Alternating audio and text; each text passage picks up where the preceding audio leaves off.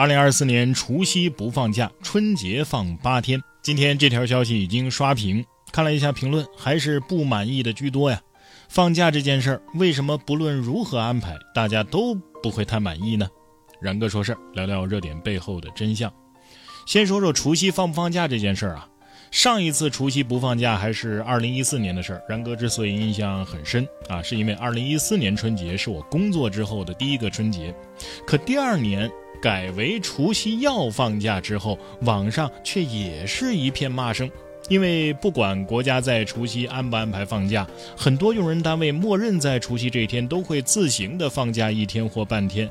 那么对于劳动者来说，其实就是多了半天或一天假。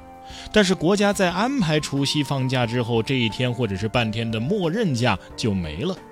现在国家终于又不安排除夕放假了，应该说对劳动者来说是件好事吧？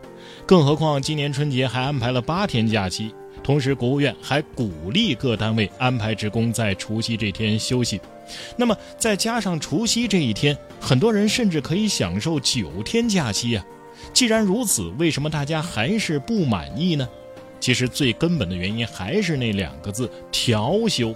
虽然看上去是八天假，除去三天的周末还剩五天，再除去两天的调休补班还剩三天。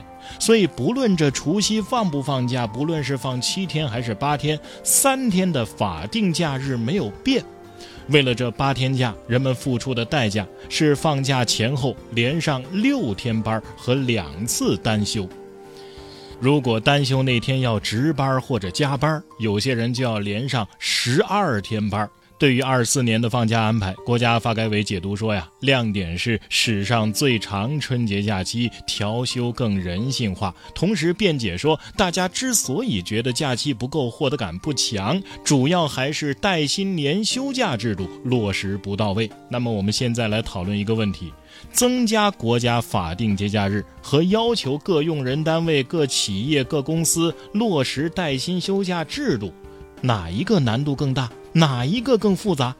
对于能够落实带薪休假制度的单位，法定节假日就更加能够落实了。对于那些连法定节假日都要打折放的单位，又怎么能够指望他落实带薪休假制度呢？那么，对于身处这样单位的员工来说，他所能够指望的就是国家能够多放点假，少调点休。如果不调休，自己至少不会连原本的单休也被给调没了。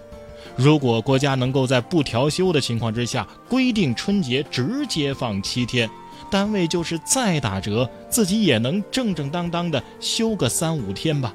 现在，中国全年的法定节假日总天数只有十一天。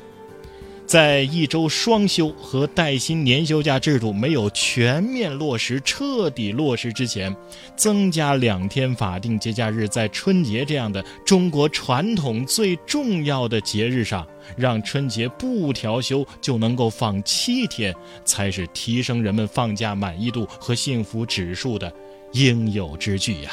如果您觉得我说的对，欢迎点赞分享；如果您有更好的建议，欢迎在评论区一起讨论。